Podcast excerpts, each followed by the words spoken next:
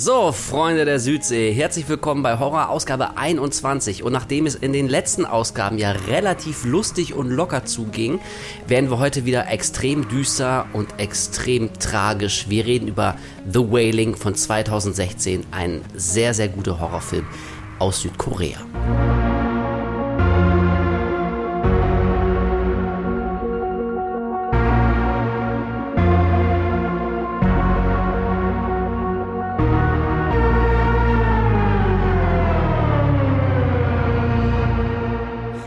Gerade gesagt, wir freuen uns. Ach, es gibt so viele Gründe, äh, sich mal wieder gut zu fühlen. Nicht nur, dass Horror endlich weitergeht, und zwar auch schon mit Ausgabe 21, worauf wir immer noch extrem stolz sind, dass dieser ganze Wahnsinn schon seit so vielen Wochen und Monaten jetzt läuft und euch ja auch hoffentlich viel Freude bereitet. Sondern wir reden diesmal auch wieder über so reinrassigen, echten, düsteren Horror. Wir haben so gemerkt, weiß nicht, beim letzten Mal haben wir über Pieces gesprochen und darüber, über Kevin in the Woods, äh, davor nicht darüber. Und das waren ja alles mehr so, ja, eher so, so Schmunzelfilme, die nicht wirklich unbedingt grauenvoll, schrecklich und also reinrassiger Horror sind. Und deswegen dachten wir uns, Kolja und ich haben uns überlegt, ey, worüber könnten wir mal quatschen? Und dann sind wir ganz schnell auf The Wailing aus Südkorea gekommen, haben auch einige von euch draußen genannt als Themenvorschlag, unter anderem Pete. Pete, wenn yes, du das jetzt hörst. wollte ich gerade sagen. ja, ne, vielen Dank. Aber äh, habe ich tatsächlich auch schon ein paar Mal gelesen.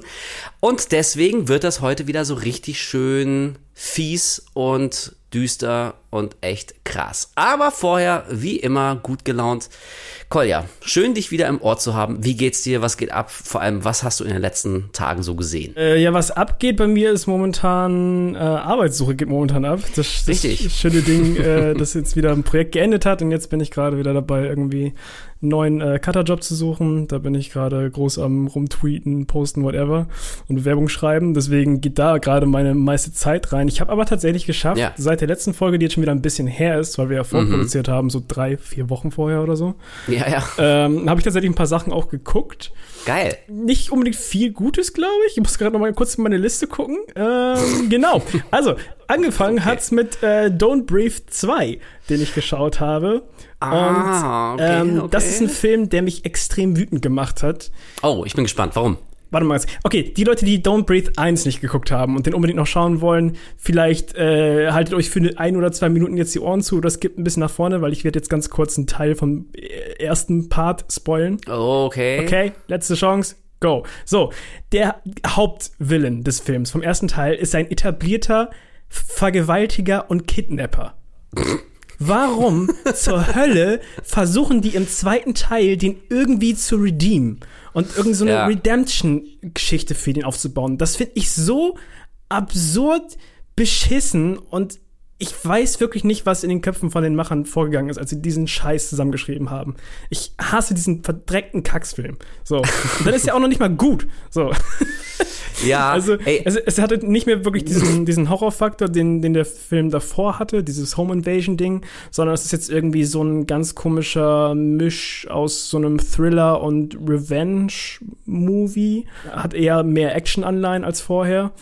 Und ja, keine Ahnung, irgendwie, ich, ich mochte den, den Plot einfach überhaupt nicht. Das, das, das ist alles aus der, der Sicht von dem äh, Feind des, des ersten Teils ist.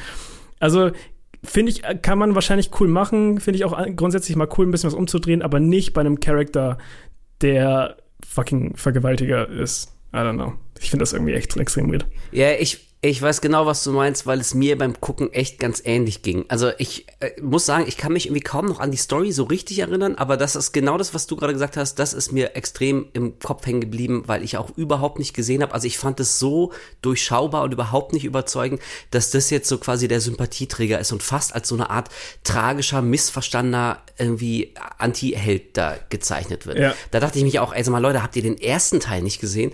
Und ich fand, also was, was mich ähnlich wie dich so wütend gemacht hat, ist, dass ich ich es eben so wahnsinnig so berechnet und kalkuliert fand, weil irgendwie, also ich kann mir vorstellen, dass nach Don't Breathe 1, dass das Feedback war, ob man den Film jetzt total abgefeiert hat oder nicht und wie man dann so das letzte Drittel fand mit diesem seltsamen Story-Twist, der auf einmal noch die ganze Sache in eine völlig andere Bahn gezogen hat, okay.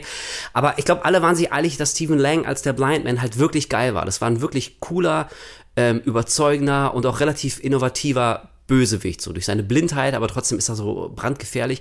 Und irgendwie, weil heutzutage, es, es muss ja irgendwie alles dem, dem großen Massengeschmackspublikum angepasst werden und wir wir können ja diese Spannung nicht mehr aushalten, dass wir eine Figur faszinierend finden, die aber trotzdem einfach rundherum im Kern ein, ein böser, schlechter Mensch ist, den man, den man nicht anfeuern sollte. Ja. Aber das, das darf ja heutzutage nicht mehr sein. Und wenn alle den toll finden, also müssen wir jetzt den zweiten Teil so stricken, dass der mehr oder minder fast schon wirklich, ja, der, wie gesagt, so der tragische, missverstandene Held der Geschichte ist. Also fand ich auch total daneben, fand ich voll Panne und hat bei mir komplett die Faszination für diese ganze Figur völlig kaputt gemacht. Yeah. So, weißt du, ich, ich denke gerade, keine Ahnung, in den 90ern, weiß ich, bei Terminator 2, da hat es mal funktioniert. Weißt du, Arnold Schwarzenegger im ersten Teil war die gefühllose Killermaschine und im zweiten Teil haben sie irgendwie einen geilen Story-Twist hingekriegt, dass er tatsächlich am Ende so der, der Beschützer und, und die sympathietragende Figur des gesamten Films wurde, was sich ja dann bis zum Schluss der Franchise durchgezogen hat. Also das kriegst du schon vielleicht irgendwie hin, aber da musst du auch wirklich geschickt und wirklich überraschend und vor allem überzeugend und logisch aufbauen. Und das hat Don't Breathe 2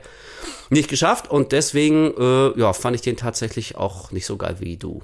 Also nein, äh, wie du fand ich nicht so geil. So, ja, ja. Ich weiß, so. ich habe, cool. Ja, ja dann habe ich noch auf Netflix den Film äh, Run Rabbit Run gesehen. Hast du davon irgendwas gehört oder gesehen? Oh, der kam vor ein paar Wochen, war wie auch so ein Horror- oder Psycho-Ding, ne? Ich glaube, in meiner, genau. ich, ich, kann mich an das Vorschaubild erinnern, da steht wie so eine blonde Mutter mit einem Kind oder wie so. Ja, genau. Es, es okay. ist, äh, ist ein Film von einer Regisseurin namens Dana Reed. Ich habe jetzt auch nichts anderes von der gesehen tatsächlich. Sarah Snook in der Hauptrolle und es geht halt um, um eine Mutter, die ähm, nicht ganz klar kommt mit, mit dem Erwachsenwerden äh, ihrer Tochter, die dann halt irgendwie anfängt, auf einmal merkwürdige Dinge zu sagen und zu tun und nicht mehr ganz sie selbst ist. Mhm. Ähm, ich glaube, das ist der langweiligste Film, den ich seit langer Zeit gesehen habe. Ach nö. Also wirklich? ich fand den so tot langweilig und ich weiß nicht oh. mal, was es ist, aber der ist einfach so unfassbar ermüdend. Und ich glaube, ich habe noch, ich habe schon lange nicht mehr in dem Film so viele Schwarzblenden gesehen. Ich weiß nicht warum, aber der Editor oh. hatte richtig Bock, zwischendurch immer wieder Schwarzblenden zwischen den Zähnen zu packen.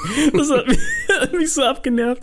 Auf jeden Fall äh, to todeslangweilig. Ich hatte irgendwann in der Story, glaube ich, oh. bei André Hacker gesehen, dass der auch äh, gepostet hatte, so super boring Movie. Und da dachte ich, dachte ich auch ganz kurz, okay, ich bin nicht der Einzige, der das so empfunden hat. Wow. Ähm, ja, hatte Potenzial. Hm von, von, von der Aufmachung, von der Atmosphäre, aber voll nach hinten losgegangen für mich. Dann habe ich äh, endlich wa mal. Wa wahrscheinlich liegt es nur daran, das war so ein atmosphärischer Slow Burn. Ja, du genau. Bist, du bist mit deinem ADHS-Hirn einfach nicht mehr in der Lage, so kunstvoll aufgebaute Geschichten zu genießen. Bei dir müssen alle paar Sekunden Jumpscares passieren. Daran liegt's doch. Was hast du denn erwartet? Ja, das, das, ist doch die Kritik, die man dann immer. Damn it. Ja, okay. Ey, aber ey, voll schade, weil ich habe den auch, als er rauskam, auf die Liste gesetzt. Also meine, meine Netflix-Wegguckliste, äh, die wird wie lang und länger und ich arbeite immer ein bisschen was ab und den habe ich aber jetzt noch nicht angefasst. Ähm, aber echt schade, okay. Dann Ey, guck, guck den gerne mal trotzdem. Also mich, mich ja. jetzt trotzdem mal interessieren. So, vielleicht ist es auch einfach, vielleicht bin ich auch irgendwie da mit alleine, aber ähm, na, bin ich halt nicht. Ich habe jetzt schon einige Reviews gesehen, wo Leute das auch geschrieben haben. So, aber ich ja, okay. kann, kann, kann das trotzdem sein, dass, dass du den auch trotzdem ein bisschen anders siehst. Und ich finde es immer lustig, wenn man darüber quatschen kann. Ja, naja, also meistens ist es ja wirklich so, dass, dass dein Geschmack mit meinem relativ äh, ja, eingeht. Und äh, an dieser Stelle auch mal Grüße an André Hecker von Devils and Demons, unsere Podcast-Freunde. Ich war irgendwie auch mal bei denen zu Gast zu, ich glaube, Halloween 3 vor zwei Jahren, zweieinhalb mhm. Jahren. Könnt ihr gerne mal gucken.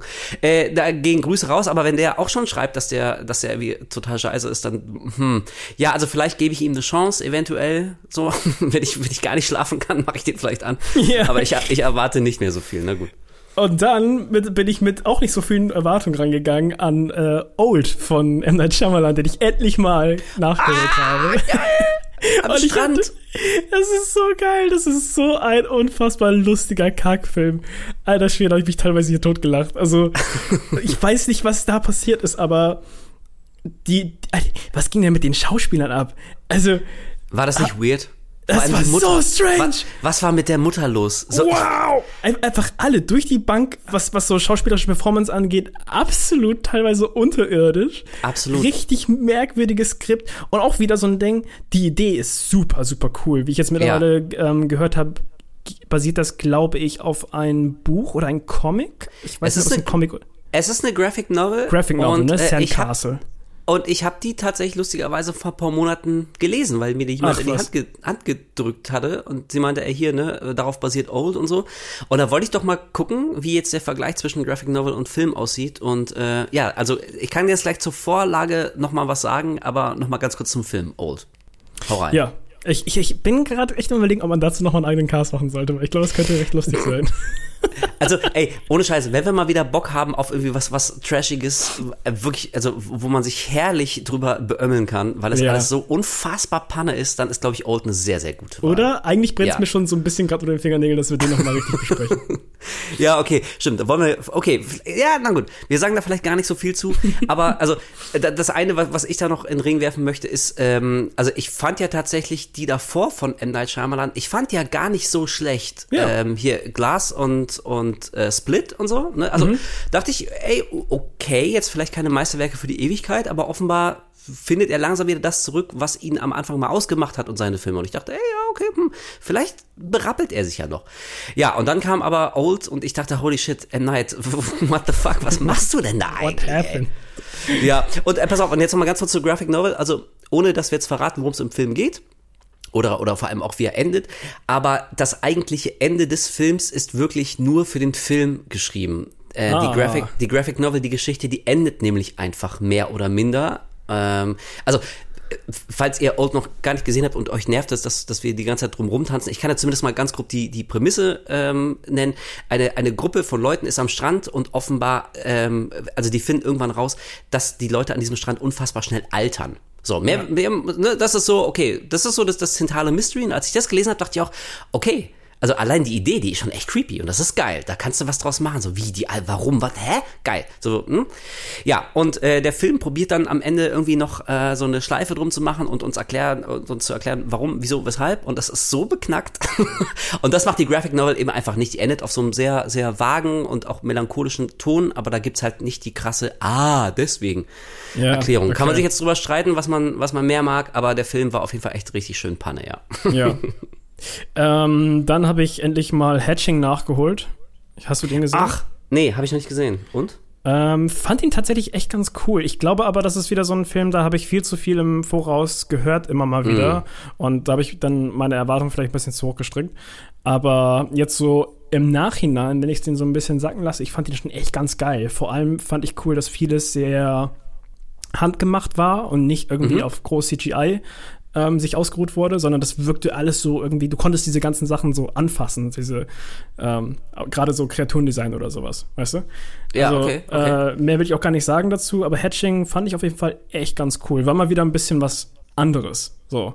Hm, okay, ja, ich habe auch schon einiges äh, Gutes darüber gehört. Deswegen Ja. bin ich wirklich mal gespannt. Ist auch auf meiner Liste. Ist der gerade bei, bei Netflix, Amazon oder was? Oder wie? Äh, ich überlege gerade, ich glaube, habe ich den bei Amazon gesehen? Ich habe den auf irgendeinem Streaming-Portal gesehen jetzt. Hm, okay, Ich weiß aber ja. gerade nicht mehr welchem. Kann sein, dass es Amazon war tatsächlich. Ja. Ja, war, war, war Prime, war Prime. okay, cool. Ja, äh, klingt gut. Ja, habe ich Bock drauf. Schön. Ähm, dann vorletzte. Alter, was hast du denn alles geguckt? Ja, So ich habe ein bisschen Filme so, geguckt. Es tut mir So kenne ich dich ja gar nicht. dann dann habe ich noch äh, Dungeons and Dragons nachgeholt, ähm, äh, um, um das schnell abzuhandeln. Ich fand den unfassbar lustig. Also ich hatte, ich glaube, ich hatte lange nicht mehr mit einem Film einfach nur so viel Spaß. Weißt du, einfach nur einen Film gucken einfach, und einfach nur richtig Spaß dabei empfinden. Der muss nicht perfekt sein, der hat seine Ecken und Kanten und da kann man auch bestimmt, äh, vielleicht kann der Humor irgendwie bei vielen Leuten anecken, dass der ein bisschen so mit, mit der Brechstange gemacht ist und dass viele Charaktere auch ein bisschen drüber sind und, und, und ähm, gar nicht überhaupt reden wie echte Menschen. Aber gerade das finde ich so geil, weil du hast das Gefühl, dass diese Charakter, die da miteinander interagieren, wirklich gerade von irgendwelchen Menschen in so einer anderen Welt an einem Tisch gespielt werden. Und Ja, dass okay, alle halt okay. deswegen so drüber reden. Und deswegen Ja. ist dieser Humor so völlig drüber. Und deswegen passieren so weirde Sachen und teilweise fällt denen irgendwelchen merkwürdigen Möglichkeiten ein, um an irgendwelche Objekte zu kommen oder weiter in der Geschichte vorzuschreiten und teilweise sind davon einfach alle Sachen völlig unnötig, weil es am Ende gar nichts gebracht hat und dann denkst du so, warum habt ihr das eine halbe Stunde gemacht? Aber wo es in anderen Filmen vielleicht nerven würde, finde ich es da eher lustig. So da hast du diesen epischen Aufbau und dann wird irgendwie mit drin gesagt, ja, eigentlich war das jetzt völlig sinnlos, hat eh nichts ge gebracht. So. Es hat dieses coole Dungeons and Dragons und Pen and Paper Feeling irgendwie perfekt übertragen und ich ja, hatte einfach unfassbar viel Spaß mit dem Film. Also ähm, Okay. fand ihn wirklich Ist- fantastisch. Ich, ich hatte schon in den ersten paar Minuten Tränen gelacht. Okay, na gut, äh, das ist ja, ist ja wirklich gute Werbung. Der ist aber ziemlich gefloppt, ne? Oder? Ich weiß das Ich um ehrlich der, zu sein der, nicht. haute, Ist der gefloppt? glaube ich, ich glaube, der äh, kam nicht so gut an, wie er hofft. Und also das, was du gesagt hast, das habe ich mittlerweile auch schon echt jetzt weniger gehört, als vielmehr so gelesen im Internet, ähm, dass viele Leute den viel besser fanden, als sie gedacht hätten. Also geradezu überraschend gut wieder so, ein- also so, so ein klassischer Sommer-Popcorn-Block Blockbuster, der aber zur Abwechslung mal wieder echt Spaß macht und ganz cool ist. Aber ich glaube, der hat jetzt nicht so den ganz großen Erfolg an den Kinokassen. Also er hat das, er, er hat das. Vierfache von seinem Budget eingespielt. Wirklich? Ja. Hm, dann ist Doch. er vielleicht einfach, einfach nur hier so unter dem Radar gelaufen. Aber ich habe das Gefühl, der, der lief irgendwie mal und fünf Minuten später war er auch schon wieder raus aus dem Kino und kein Mensch hat sich den angeguckt. Das, das stimmt, aber der lief, vielleicht so glaube ich, nicht lange, aber ich glaube, der ist echt ganz gut angekommen in der Zeit. Also ich habe auch von Ja, vielen. Leuten gehört, dass sie echt viel Spaß mit dem Film hatten. Hm. Ja, fein. Und war nach langer Zeit mal wieder ein Blu-ray, eine Blu-ray, wo ich einfach blind hingegriffen habe, ohne dass ich den Film vorher geguckt habe. Das ist auch schon lange nicht mehr passiert. Aber ich hatte irgendwie Ah, ja. das Gefühl, dass ich, dass ich den haben möchte so und ich bereue es auch auf keinen Fall, weil den werde ich mir auch, glaube ich, die Tage einfach nochmal angucken. Das ist so ein perfekter Film, wenn du irgendwas zu Hause machst, zum Beispiel, wie ich eben schon meinte, äh, zu Hause aufräume oder sonst irgendwas, den im Hintergrund laufen lassen und einfach irgendwie so richtig, richtig schöne Hintergrundgeräuschkulisse. Und, und was kann es äh, bessere Werbung für einen Film geben, als du brauchst nicht hingucken, ist einfach nur Hintergrundrauschen. Also wirklich, das muss man eigentlich so auf, auf die DVD-Box draußen, die Blu-ray-Box drucken, so, ja, kannst du, kannst du anmachen, brauchst nicht hingucken. Geil. Aber Okay. Der, okay, und der allerletzte, den ich jetzt gestern, nee, vorgestern? Vor, vorgestern gesehen habe, äh, Mission Impossible, Dead Reckoning Part 1. Gottverdammt, Ah. was, ein- was ein langer Name. Ähm, ja, also ich glaube jetzt so erste Reaktion für mich ist, ich fand Fallout und den davor auch irgendwie ein bisschen besser. Ähm, man merkt natürlich, dass viele Sachen einfach äh, wiederholt werden. So, ich meine, wir sind jetzt mittlerweile bei dem wievielten Teil? Was ist es jetzt mittlerweile? Sieben, glaube ich. Ich glaube, es ist der siebte. Ähm, klar, du kannst, du kannst irgendwann nicht mehr komplett neu das Rad äh, äh, erfinden, auch gerade so im Action-Genre. Aber er hat mir wieder super viel Spaß gemacht im Kino. Tom Cruise Action ist halt einfach, kann man da nichts gegen sagen. Es ist halt einfach verdammt gut. Es ja. gibt wieder abgefahrene Stunts. Zwei Punkte, die mich nerven, ist einmal, dass jeder Film hat ja immer diesen großen Hauptstunt, einen, einen krassen. Und das war jetzt zum Beispiel in diesem Teil dieser Motorradstunt, den sie halt in Ja, allen ja, Trailern genau. gezeigt haben, immer wieder. Haben wir alle wieder. gesehen. Dann gab es ja, äh, in anderen Filmen gab es diesen, diesen ähm, Klettermoment da, wo er an diesem Gebäude da in Abu Dhabi war das, glaube ich, hochklettert Mhm. Und so weiter und so fort. Du hast immer, immer irgendwelche Superstunts. Und ich find's immer kacke, dass sie die in den Trailern so ausschlachten, weil dieser Stunt fühlt sich dann im Film einfach nicht mehr so krass an. Den hat, Ja. hat ihn tausendmal gesehen. Kann auch daran liegen, dass ich jetzt in letzter Zeit viele Videos darüber geschnitten habe. äh, Für die Arbeit, Ja, dass ich vielleicht. Die, die Szenen einfach sehr oft gesehen habe. Aber das fand ich ein bisschen schade. Und ich find's strange, ähm, jedes Mal bei Mission Impossible, das ist mittlerweile so ein Ding, wenn die Intro-Card kommt und das Logo aufploppt und man sieht nochmal, wer alles mitspielt, dann zeigen sie ja ganz kurz schon im, in ganz kleinen Szenen alles, was im Film passieren wird. Ach, Das wirklich? flasht, ja, das flasht immer so ganz kurz auf. Und das ist mir bei diesem Film auch wieder aufgefallen. Du weißt dann einfach, was in, in, in so kleinen Happen wird es immer präsentiert, was dann halt wann auftaucht. Du siehst aber einen Zug und so, dann siehst du halt, also es geht immer so weiter, so, was halt irgendwie noch in den nächsten zwei Stunden passieren wird. Und das finde ich so merkwürdig. Warum willst du denn deinen Film so mit den Set-Pieces und sowas spoilen, bevor der überhaupt richtig anfängt?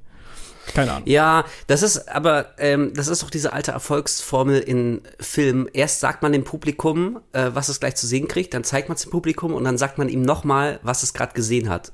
Weil äh, nur, nur dann checken Leute, äh, was gerade passiert ist. Vielleicht ist das so die Art. Ey, ganz ehrlich, ich, ich glaube, ich, mir würden die Mission Impossible Filme alle gefallen, aber ich glaube, ich bin nach dem zweiten oder dritten, irgendwie habe ich keinen mehr gesehen. Ich weiß auch nicht ganz genau warum. So Das einen habe ich mal- schade, weil ab da so halb richtig gesehen? gut.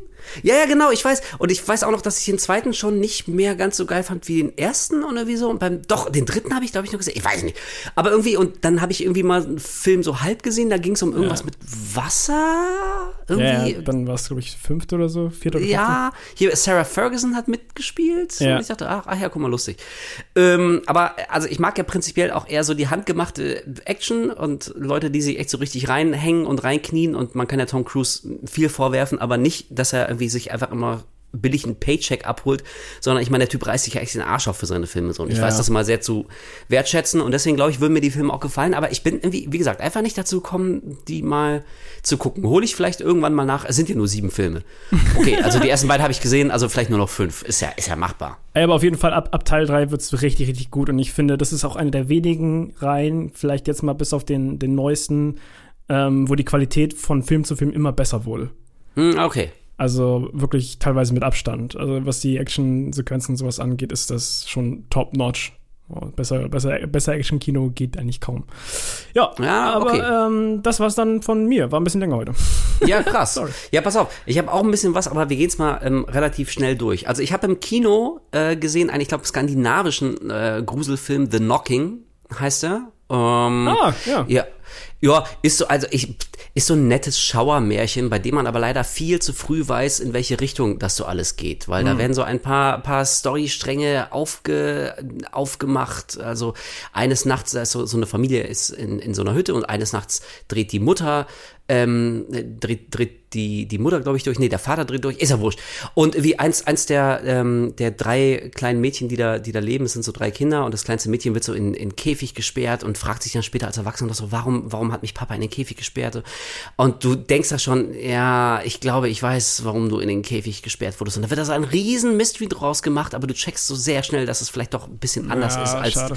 so, weißt du, und irgendwie, und das macht der Film leider, leider zu oft, aber der ist, also, hat eine, eine schöne Atmosphäre, eine einigermaßen halbwegs originelle Story, so hier und da, ähm, aber ob man dafür ins Kino gehen muss, hm, weiß ich nicht. So, dann habe ich mir noch äh, Dragon Wasps angeguckt, haben mir meine Freunde von André geschickt, so einen totalen Trash-Film mit Cory Nemec, falls ihr noch jemand kennt, hier Parker Lewis, der Coole aus der Schule. Ja, so feuerspuckende Monsterwespen. Geil. Okay, braucht man nicht viel mehr zu sagen, so, äh, Hirn ausschalten, drei Bier dazu und dann geht das auch klar. Dann habe ich endlich mal Dama nachgeholt. Auf Oh. Netflix habe ich mit meinen Eltern lustigerweise angefangen, weil die mich gefragt haben, so wa- was können wir gucken und ich meinte, ey hier Dama noch nicht gesehen, habt ihr Bock drauf? Und dann meinten sie, ja klar, warum nicht?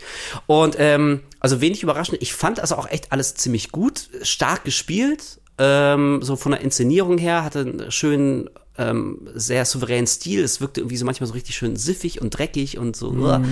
Ähm, war mir aber persönlich, also etwa zwei Folgen zu lang. So die letzten zwei Folgen, nachdem sie ihn gekriegt haben und er im Gefängnis war, da dachte ich, okay Leute, ihr könnt die Story jetzt aber auch langsam mal so, da wird jetzt nicht mehr so viel kommen. Und da hat sich ein bisschen gezogen und ich dachte, schade, weil bis dahin war das so faszinierend und dann, also ganz, äh, bei der letzten Folge habe ich echt irgendwann auf die Uhr geguckt und ich dachte, so Leute, komm, ist gut jetzt, jetzt haben wir's. So, und wir wissen ja auch alle, wie das mit Dama endete und deswegen, jetzt zieht das doch nicht so ewig raus. Ähm, also da hätte ich einfach so vielleicht ein bisschen mehr Disziplin so im Schnitt hätte ich mir ähm, hätte ich mir gewünscht. Aber du fandest ja äh, Dama auch ganz gut, ne? Äh, muss ich ja tatsächlich sagen, jetzt mal abseits von der Diskussion, die dadurch entbrannt ist. Und ich verstehe es ja auch komplett so, dass das, das ist einfach für die Opfer und alles, da gab es ja diese große, ähm, diese ganz, ganzen Artikel drüber, dass die jetzt einfach wieder völlig im Arsch sind, weil die ganze Nacht wieder aufgewühlt wurden. Ich meine, das sind traumatische Erlebnisse für die gewesen und jetzt redet auf einmal immer wieder und wieder und wieder jemand und es wird einfach alles immer aufgewühlt.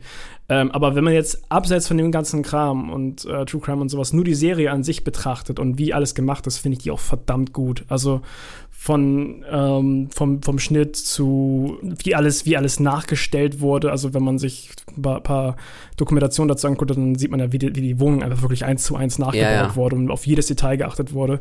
Ich finde hier Evan Peters macht die, also der ist ja unfassbar gut. In, in Der ist super, der, ja. der stellt ihn so gut dar und der brauchte ja auch jetzt erstmal nach Dama, hat er gesagt, äh, erstmal eine Auszeit vom Schauspielen, weil er gemerkt hat, dass ihm die Rolle einfach zu nah gegangen ist, dass er einfach jetzt so lange in diesem Charakter drin war und das spürt Mhm. man.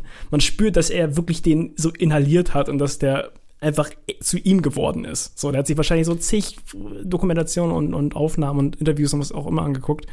Und äh, ja, also richtig, richtig krasse Arbeit von ihm. So rundum fand ich die auch echt super gut. Und ja, vom Pacing auch sehr gut, bis auf zum Ende, was du aussagst. Aber ich glaube, das mussten sie einfach so dann noch abhandeln, ne? Die Geschichte in der, Ja, in der, es- es- im Gefängnis. Das willst du da auch noch groß machen dann, ne? Ja, es wirkte auch so ein bisschen wie, das müssen wir auch noch abhandeln. Ist ja auch okay. So, du kannst ja die Story irgendwie nicht einfach so mir nichts, dir nichts enden lassen. Ähm, aber also da dachte ich, okay, Leute, äh, ich weiß nicht, ob ihr jetzt die letzte Folge dafür auch noch brauchtet. Das hätte man vielleicht auch in der vorletzten machen können. Aber also, was ich auf jeden Fall echt richtig gut fand und deswegen hat die Serie bei mir auch so funktioniert, ist, ähm, dass du dich eben nicht mit Dama identifizierst. Also ich glaube, das wäre die, die Gefahr gewesen, in die man ganz schnell hätte kommen können, dass man irgendwann sich ja so, so ein bisschen mit dem Typen identifiziert und auch seine Perspektive einnimmt und fan- dann so anfängt, das zu rationalisieren und zu verstehen und vielleicht am Ende sogar Sympathie für den zu entwickeln, weil irgendwie er kommt auch aus einem verqueren Elternhaus und hat es auch nicht leicht so buhu. Ja, wie zum Aber- Beispiel bei, aber- bei You oder so. Äh, You habe ich nicht gesehen. Äh, Aber, okay, da kommt immer auf die Diskussion so hoch, dass der, dass der Charakter vielleicht manchmal ein bisschen zu sympathisch wirkt in vielen Sachen, obwohl der eigentlich ein übelstes Arschloch ist. Also ich habe zum Beispiel irgendwie auch mitbekommen, die Kritik an Dama sei gewesen, unter anderem der, der äh, Typ wäre äh, sei zu cool und zu sexy dargestellt. Und da dachte ich so, what? Habt ihr eine andere Serie gesehen? Der ist überhaupt nicht cool.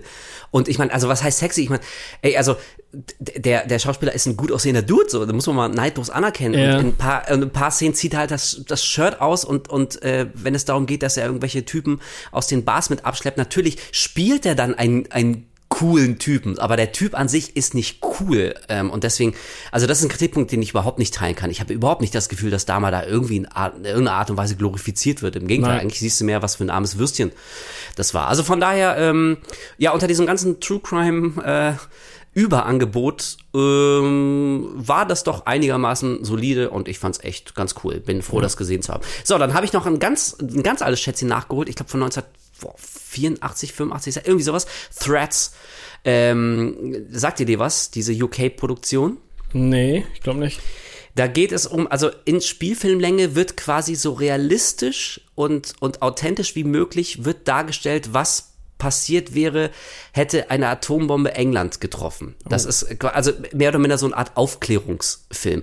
Ey, und wirklich, ich schwör's dir, hätte ich den als Kind gesehen, in dem Alter, der hätte mich traumatisiert bis ins Mark. Weil, also ungelogen, ich glaube, ich habe noch nie so die Schrecken, was, was passiert nach dem Atomschlag, wie so alles zusammenbricht, ähm, ist noch, noch nie so eindringlich und, und deswegen auch so authentisch und so schockierend dargestellt wie eben in Threads. Also danach denkst du echt, holy shit, so, ey, also vielleicht ist so die, obwohl, naja, jetzt gerade durch, durch die aktuellen Geschehnisse, äh, also hier in Europa mit dem, mit, mit dem Krieg, ich wollte gerade sagen, ähm, also ich kann mich erinnern, so, ich bin in den 80ern groß geworden und diese Angst vor dem Atomschlag, also ich, ich habe das noch mitbekommen, so wirklich, also ich, ich weiß noch, dass das wirklich ein großes Thema war. Und es gab ja auch diese, die Filme wie äh, The Day After und hier, wenn, wenn der Wind weht und so, das waren ja ganz, viel, äh, ganz viele Filme, haben sich ja damit beschäftigt, scheiße, ey, vielleicht knallt's bald, so, was machen wir denn dann? Und dieser Film, der probiert das aber quasi wie so ein, so ein, so ein Schul-Doku-Projekt einfach so nach, so nach Tag sieben geht's den Leuten so und so, dann ist das und das zusammengebrochen. Nach Tag 13 sind die Lebensmittelvorräte erschöpft. Nach Tag 24 passiert dies und jenes. Also wirklich wie in so einer Art ähm, Dokumentation. Und äh, also wirklich ein sehr, sehr cooler Film, aber auch so ein Ding, wo du denkst, okay, sollte ich mal geguckt haben, so aus filmhistorischen Gründen, aber danach willst du den echt nie wieder sehen. Also ich fand den wirklich schon, schon sehr derbe und sehr hart.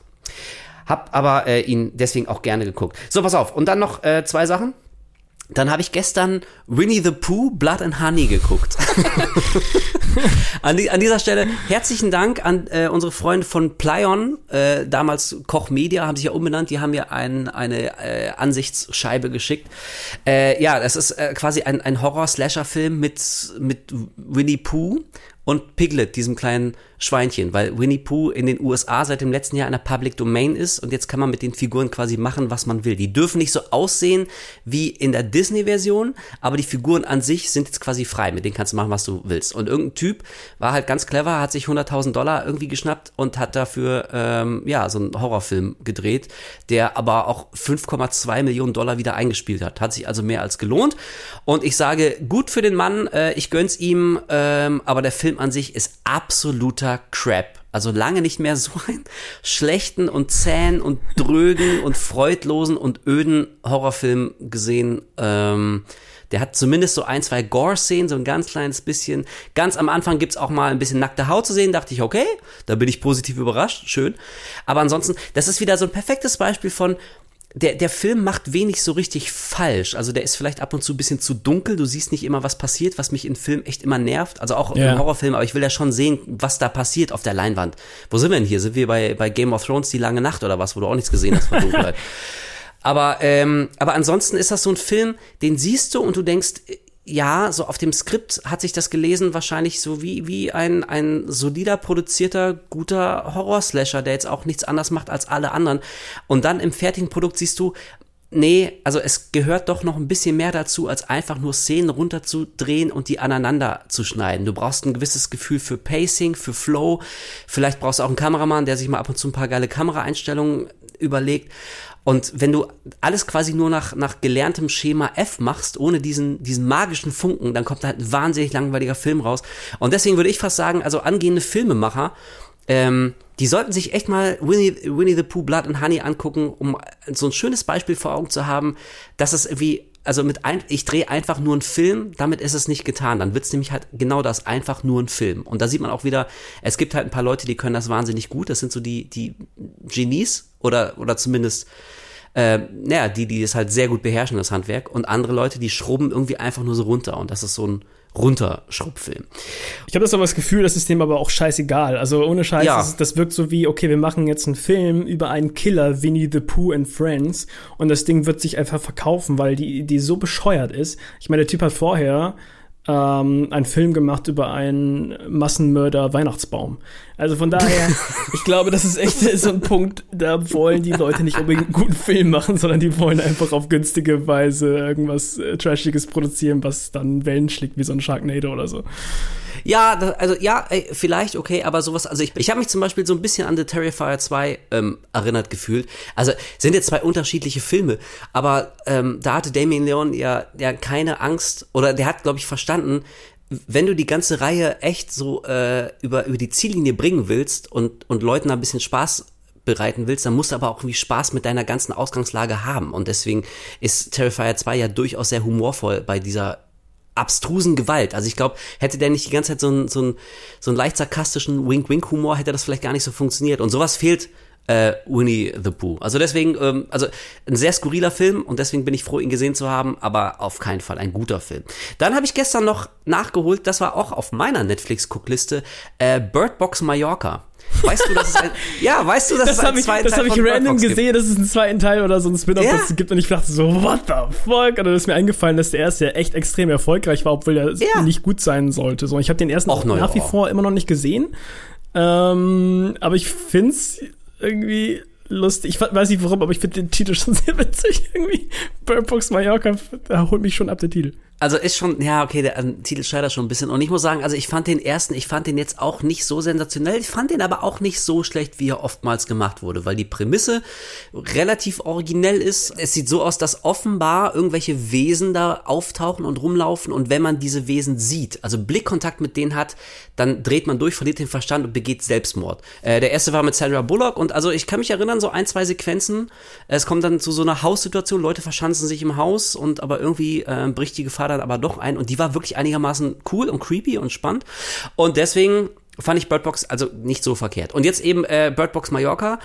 Ähm, ja, also da hatten sie glaube ich wieder das Problem, dass sie die Story so ein bisschen auf eine andere Bahn lenken mussten, wenn sie nicht komplett nochmal dieselbe Geschichte erzählen wollen, was ich auch einigermaßen cool finde und sympathisch. Und ich muss sagen, ähm, also ich dachte sehr früh, äh, dass ich weiß, in welche Richtung die Story geht, weil ich meine, gut, Bird Box 2, so du hast alles etabliert im ersten Teil und jetzt we wechselst du einfach die Figuren, kommst von Amerika nach Spanien, aber im Prinzip erzählst dieselbe Scheiße normal. Aber siehe da, nach 15, 20 Minuten hat die Story echt so einen krassen Twist genommen, dass ich dachte, wow, Alter, was denn jetzt? Hä? Was, wa- hä? What? Ähm, fand ich echt ganz cool. Also wenn man so ein bisschen auf die Mythologie dieser, dieser unsichtbaren Wahnsinns-Selbstmordwesen steht, dann sollte man sich den zweiten Teil angucken, weil der der ganzen Sache tatsächlich noch ein bisschen was Neues hinzufügt.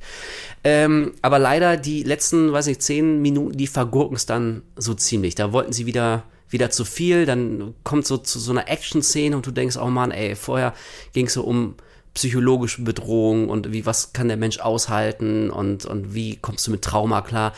Und am Ende brauchtest du aber halt einen coolen Bossfight gegen so ein unsichtbares Monster. Da dachte ich mir, ah, also ja, sehr schade. Kann ich nur bedingt empfehlen. Aber ich meine, aber wenn man, wenn man komplett auf diese Ausgangslage steht, kann man sich Bird Box Mallorca auch mal angucken. Gibt's, glaube ich, Schlimmeres. So, und jetzt zum guten Abschluss. Ich habe Indiana Jones 5 natürlich auch gesehen.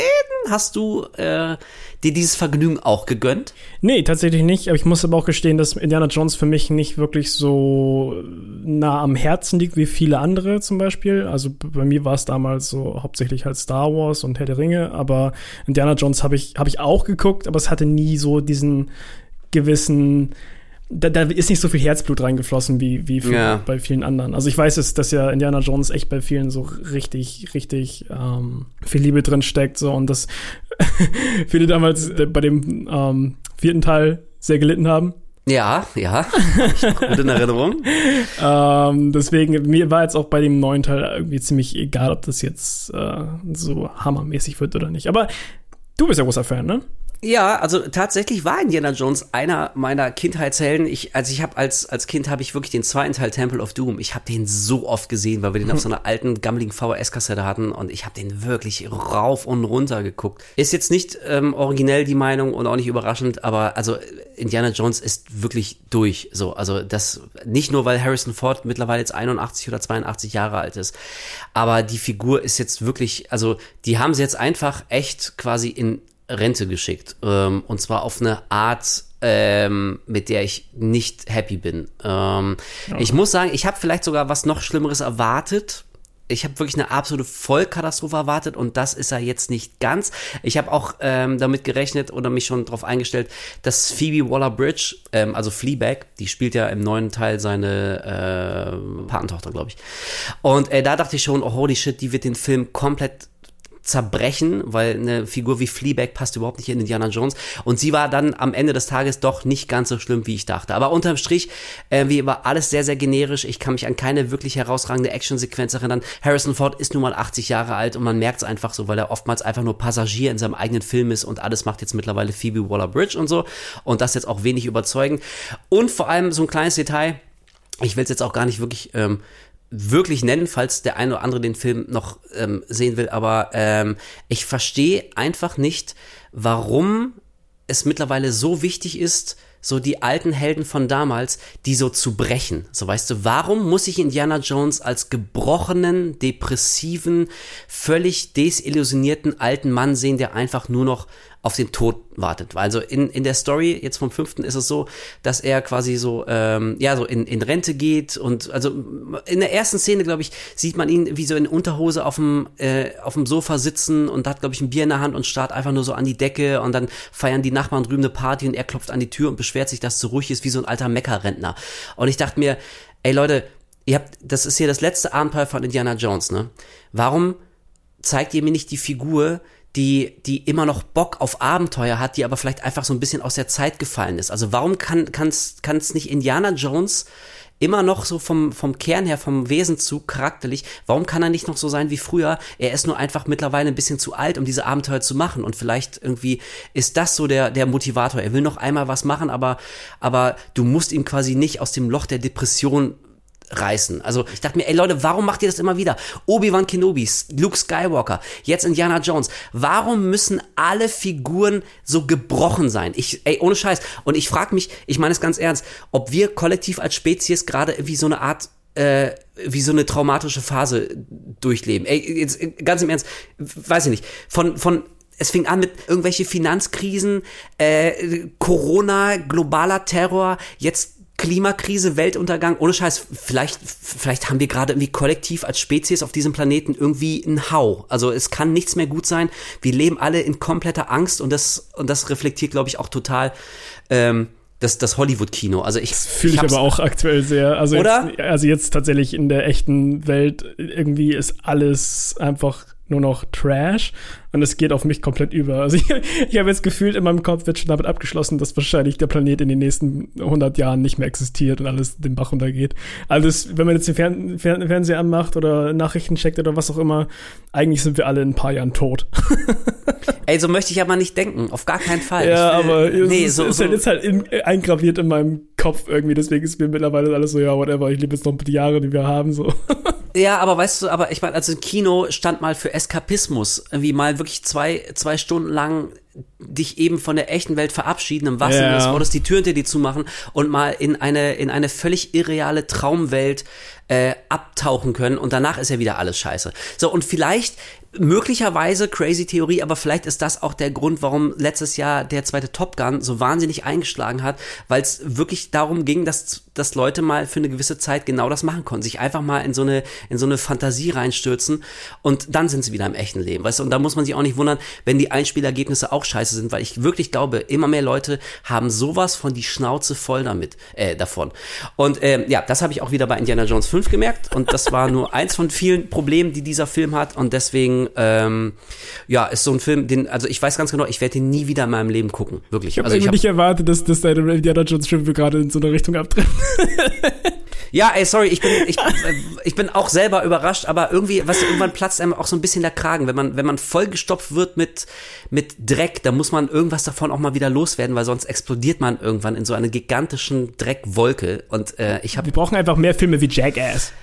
Äh, äh, aber jetzt äh, mal ohne Scheiß. Also wirklich, Jackass, wirklich, mach mir das an und ich bin wieder ein glücklicher Mann. Da Ja, bin ich Mann. auf einmal wieder 16 und ich bin wieder jung und dumm und ich pfeife auf das Elend in der Welt und ich habe einfach nur mal so lange wie es dauert, habe ich Spaß, erwachsenen Leuten dabei zuzusehen, wie sie sich gegenseitig quälen und Schmerzen zufügen und ich bepiss mich vor Lachen. Das ist wirklich, das ist die beste Therapie, sowas wie Jackass. Ich habe es zwar erst vor ein, zwei Jahren gemacht, aber lass uns mal irgendwie hinsetzen und die komplette Jackass-Reihe mit ein paar Gläser Whisky und so nochmal Oh Mann. Alter. Ey, ich bin am Start. Let's go. Ich bin Burger, Burger Whisky und Jackass. Super geil, ich bin am Start. So, okay, äh, aber ähm, damit wir die Laune doch vielleicht hoffentlich wieder ein bisschen rumreißen, wollen wir nach jetzt äh, gut 40 Minuten vielleicht endlich mal über das Thema des heutigen Podcasts reden. Wir sind in Südkorea und die Jungs und Mädels machen ja schon seit einiger Zeit sehr, sehr geile Genrefilme. Ja. Und heute reden wir über einen davon, nämlich den sehr düsteren und sehr guten The Wailing. Wenn das ganze Dorf über nichts anderes redet, dann muss das einen guten Grund haben. Gerade die Dorfbewohner sterben. Er hat bestimmt was damit zu tun. Jetzt kommst du. Okay. Ähm, erst Gut, ne? einmal werd- wieder erstmal werde ich schon Probleme haben, den Namen des Regisseurs auszusprechen. Hast du den gerade mal parat, wie man den richtig ausspricht? Nö, äh, Ich möchte nämlich an dieser, dieser Stelle schon mal erwähnen ich, und äh, entschuldigen, dass ich wahrscheinlich äh, vielleicht den ein oder anderen Namen butchern werde. Ich bin nicht so gut im Aussprechen von koreanischen Namen. Bei dem, du willst nur, dass ich irgendwie Scheiß jetzt rede, ne?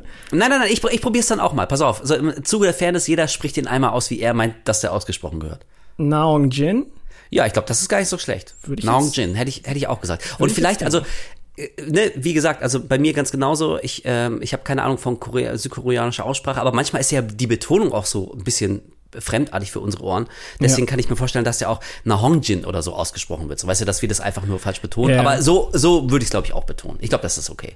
Genau, ich habe tatsächlich auch, glaube ich, noch keinen anderen Film von ihm gesehen. Nee, ich habe ähm, vorhin auch nochmal nachgelesen, er hat The Chaser gemacht und Ja. den habe ich auch noch nicht gesehen. Soll der auch sehr gut gewesen Genau, sein? den wollte ich auch noch gucken. Ja, aber noch nicht dazu gekommen. Ja, genau, noch nicht dazu gekommen ist nämlich ein gutes Stichwort, weil der Film ist von 2016 und ich weiß, dass ich den lange auf meiner Liste hatte und unbedingt mal gucken wollte, weil man ja auch hier und da immer mal was Positives von dem Film gehört hat. Und ähm, lustigerweise, um noch mal darauf zurückzukommen, hatten wir die so eine kleine Liste von unserem Kumpel Pete bekommen, der mal meinte so, ey, auf diese Sachen hätte ich mal richtig Bock, dass ihr die in einem, in einem Podcast besprecht. Und da war The Wailing halt auch drunter. Und dann ist mir in dem Moment, als ich es gelesen habe, wieder eingefallen, fuck, den wollte ich doch mal gucken. Und Ja, äh, dann haben wir das beschlossen und dann habe ich den tatsächlich vorhin geschaut. Das heißt, äh, mein Eindruck ist jetzt noch relativ frisch. Weiß jetzt nicht, ob das unbedingt äh, positiv oder negativ ist, weil ähm, der Film einen doch ein bisschen verwirren soll und er soll auch viele Fragen am Ende aufwerfen. Ich bin auf jeden Fall gespannt, ob wir da auf einen gemeinsamen Nenner kommen. Du hast ihn ja auch gerade erst noch mal gesehen, ne? War das heute? Äh, ja, ich habe den tatsächlich zur Auffrischung vorhin noch mal geguckt und ich hatte ihn, weiß nicht, vor äh, jetzt vielleicht zwei Jahren oder so, habe ich ihn dann schon gesehen, fand den aber auch sehr gut. Ähm, aber weil ich einfach nicht mehr alles präsent hatte, dachte ich, ich muss den definitiv ähm, noch mal gucken. Und noch mal äh, kurz zur Erklärung. Ähm, also wir haben jetzt uns für The Waiting nicht, nicht entschieden, weil unser Kumpel Pete, nochmal Grüße an dieser Stelle, uns diese Liste darüber äh, geschickt hat. Aber ähm, auf dieser Liste eben, weil The Waiting stand und weil ich diesen Film, speziell The Waiting, auch schon sehr, sehr oft ähm, gelesen habe von euch, also viele Leute haben mir den vorgeschlagen. Ohnehin habe ich so das Gefühl, ähm, ist ganz gut, dass wir uns jetzt mal dem asiatischen Kino äh, widmen, weil neben The Wailing Ja. habe ich auch oft sowas wie The Sadness gelesen, äh, Train to Busan haben viele von euch schon genannt und so. Aber irgendwo müssen wir mal anfangen und The Wailing hat sich jetzt gerade ähm, angeboten und also auf jeden Fall ähm, jetzt gerade beim zweiten gucken dachte ich auch wieder, doch, ich finde den schon ganz schön geil. Das ist vielleicht ein Film, der konnte in der Form wahrscheinlich echt nur aus Südkorea kommen, hat mich aber beim zweiten Mal auch wieder ganz schön beeindruckt. Das alles fing an, nachdem der Japaner hierher gekommen ist. Wieso hat er das getan? Hier hat die Frau sie umgebracht. Hast du das selbst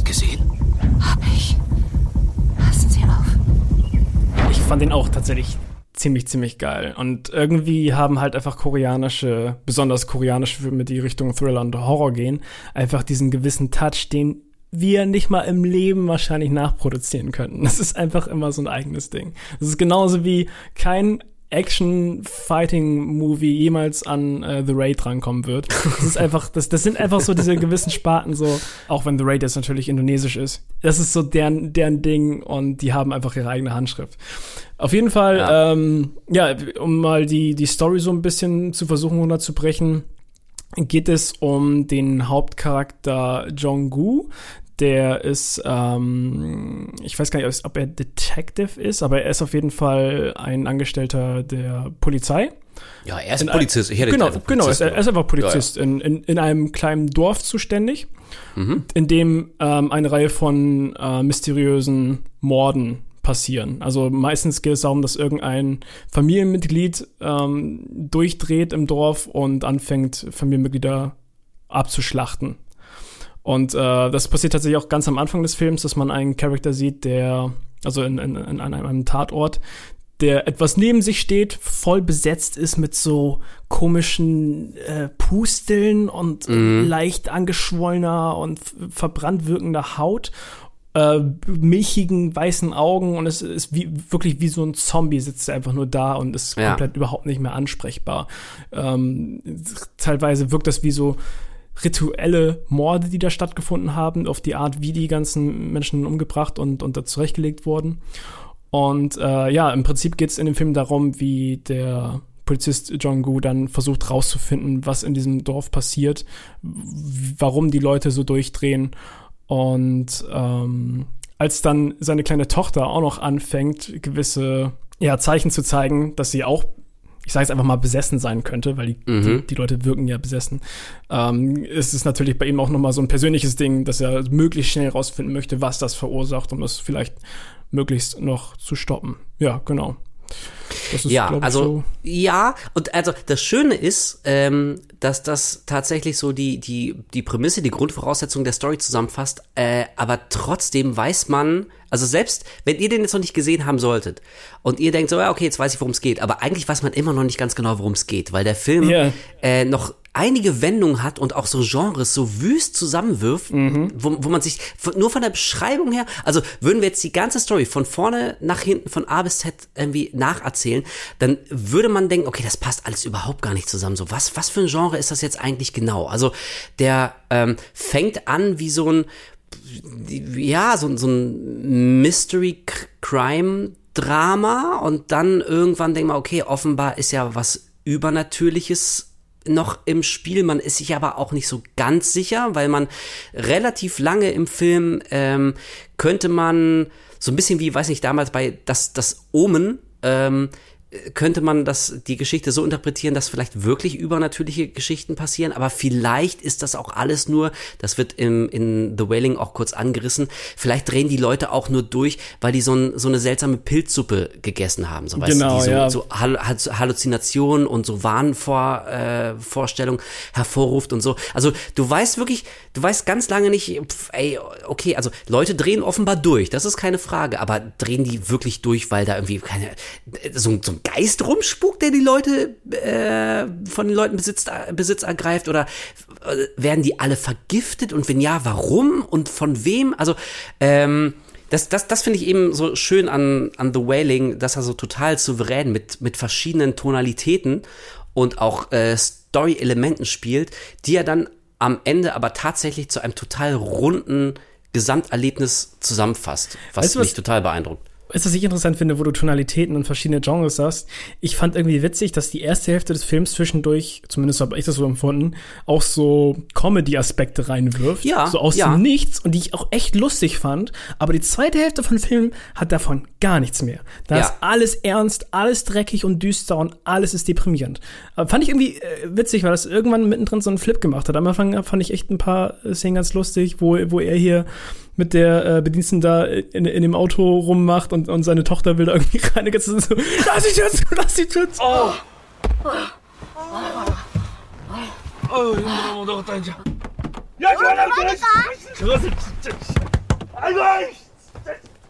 oder äh, wo er da so sagt, ey, möge mich der Blitz treffen und auf einmal wird er vom Blitz getroffen. das fand ich auch sehr geil. Ja. Und äh, ich glaube, glaub, wo ich am meisten gelacht habe, ist wirklich, wo, wo er und, und, und sein Kollege in der Polizeistation sitzen ja. und äh, auf einmal geht das Licht aus und es blitzt und man sieht nur draußen so eine nackte Frau rumlaufen, die einfach so plötzlich vor der Scheibe steht und sie sind voll am Panik schieben, so, ah, du gehst raus, ey, was passiert hier? Und es ist so, so co äh, comichaft irgendwie, wie sie überspitzt da reagieren, aber das fand ich in dem Moment einfach ähm, sehr interessant, dass der gar nicht so richtig gefühlt wusste, was er sein wollte am Anfang. Weil er hm. so hin und her ja. springt und am Ende dann auf einmal ist er dann quasi wie eingependelt und hat dann doch diesen, diesen einen Grundton, sage ich mal. Also ich glaube schon, dass der Director wusste, was er machen möchte, aber dass der Film zumindest nach außen so wirkte. Zumindest in der ersten Hälfte.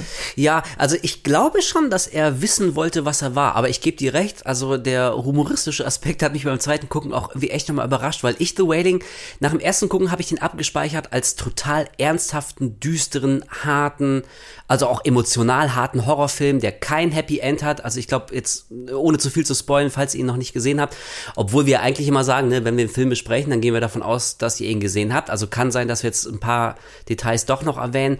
Aber wir müssen ja zum Beispiel nicht das, das, das Endbild irgendwie äh, besprechen. Ne? Aber äh, nur so viel, also es ist kein Film, der jetzt irgendwie ein Happy End nimmt, was man aber auch relativ früh schon ahnt. Das ist irgendwie, also spätestens ab der zweiten Hälfte, wo die Sachen wirklich düster und sehr ernsthaft werden und wo es nichts mehr zu lachen gibt, da weiß man schon, okay, wahrscheinlich wird das hier kein, kein gutes Ende alles nehmen. Aber ähm, ja, jetzt beim zweiten gucken, also ähnlich wie du, ich war dann auch echt nochmal überrascht, wie lustig teilweise der Film wirklich ist. Also alleine unser, unser Polizist, wie heißt der? Äh, Jong-gu? Nein. Jong, Jong-gu, ja. Jong-gu. Ähm, der ist halt so ein, so ein leicht unbedarfter, etwas mopsiger, so, so, so ein Dulli. So, genau, ja, so, so ein Dulli. Also seine, seine Chefs machen ihn die ganze Zeit rund, irgendwie, ähm, er, er hat relativ wenig so Respekt im, im Leben, der ihm entgegengebracht wird. Er kommt die ganze Zeit zu spät zur Arbeit und sagt, ja, meine Schwiegermutter ist krank geworden, wird dann angebrüllt, ja, ja, jetzt muss seine Schwiegermutter herhalten und so. Und er ist so ein bisschen so der, Später ist seine, seine Tochter wirklich krank und er sagt so, ja, sorry, ich bin ja. zu spät gekommen, weil meine Tochter krank ist. Oh, jetzt ziehst du deine Tochter noch rein. Nein, wirklich. Ja, wirklich. Das, das ist wirklich, also man lacht drüber, aber es ist eigentlich so tragisch, weil, weil ja. die Tochter dann ja wirklich echt besessen ist und der geht's echt nicht gut. Und ähm, ne, also das ist so ein, so, ein, so ein Punkt, der hat bei mir natürlich wieder extrem die, die, äh, die Hebel bedient, aber ähm, also die kleine Tochter als kleiner Einschub schon mal, die spielt das auch echt wahnsinnig gut. Das, weiß nicht, wie alt ist die? Acht, neun, würde ich sagen. Boah, keine Ahnung, aber ja, könnte noch. Ähm, und also wirklich, die spielt das absolut fantastisch, die ist wirklich süß und irgendwie aufgeweckt. Und später, wenn sie dann aber ähm, ja die ersten Symptome einer Besessenheit zeigt, wirklich, also wie herzzerreißend sie dann heult und schreit und weil sie auch nicht weiß, was mit ihr passiert. Und dann heult der Vater und weil er so hilflos ist. Boah, ohne Scheiß, ey, das geht mir echt immer durch, durch Mark und Bein. Naja, und dann die Szene, wenn er wirklich zu spät kommt und, und sagt, ey, meine Tochter ist krank und dann glaubt sie ihm aber wieder keiner. Ne? Also man ja. muss lachen, aber man denkt sich, ey, holy shit, das ist so tragisch. Ich meine, man macht sich voll Sorgen um die Tochter, was, was geht mit dir eigentlich? Naja, und wie du gerade schon gesagt hast, so die Szene in der, in der, äh, wie Polizeiwache, ähm, die hätte auch wirklich original aus so einem Scary Movie Film sein können. Exakt. Also wirklich, ja. die, die sitzen und labern und auf einmal steht da die Gestalt vor und die fangen so an zu schreien, so wie die Waschweiber, verstecken sich unterm Tisch und so, ah, du gehst raus, nein, du gehst raus. Und ich denke, ey Leute, ihr seid aber wie immer noch Polizisten, also jetzt, jetzt reißt mal ein bisschen euch zusammen, ne? Oh,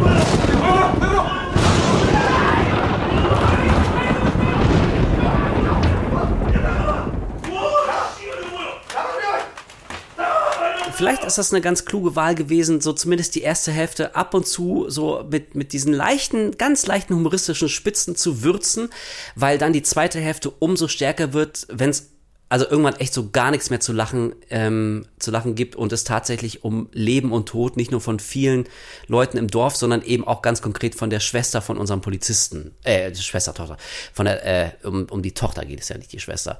Ähm, und, und deswegen, glaube ich, wirkt die zweite Hälfte vielleicht noch so stärker, weil du dich in der ersten noch so ein bisschen zurücklehnen kannst und denkst, ja, schon, schon hart und schon derbe mit den Kills und die Leute schlachten sich da ab und drehen durch und keiner weiß warum, aber es gibt ja ab und zu noch ein bisschen was zu schmunzeln.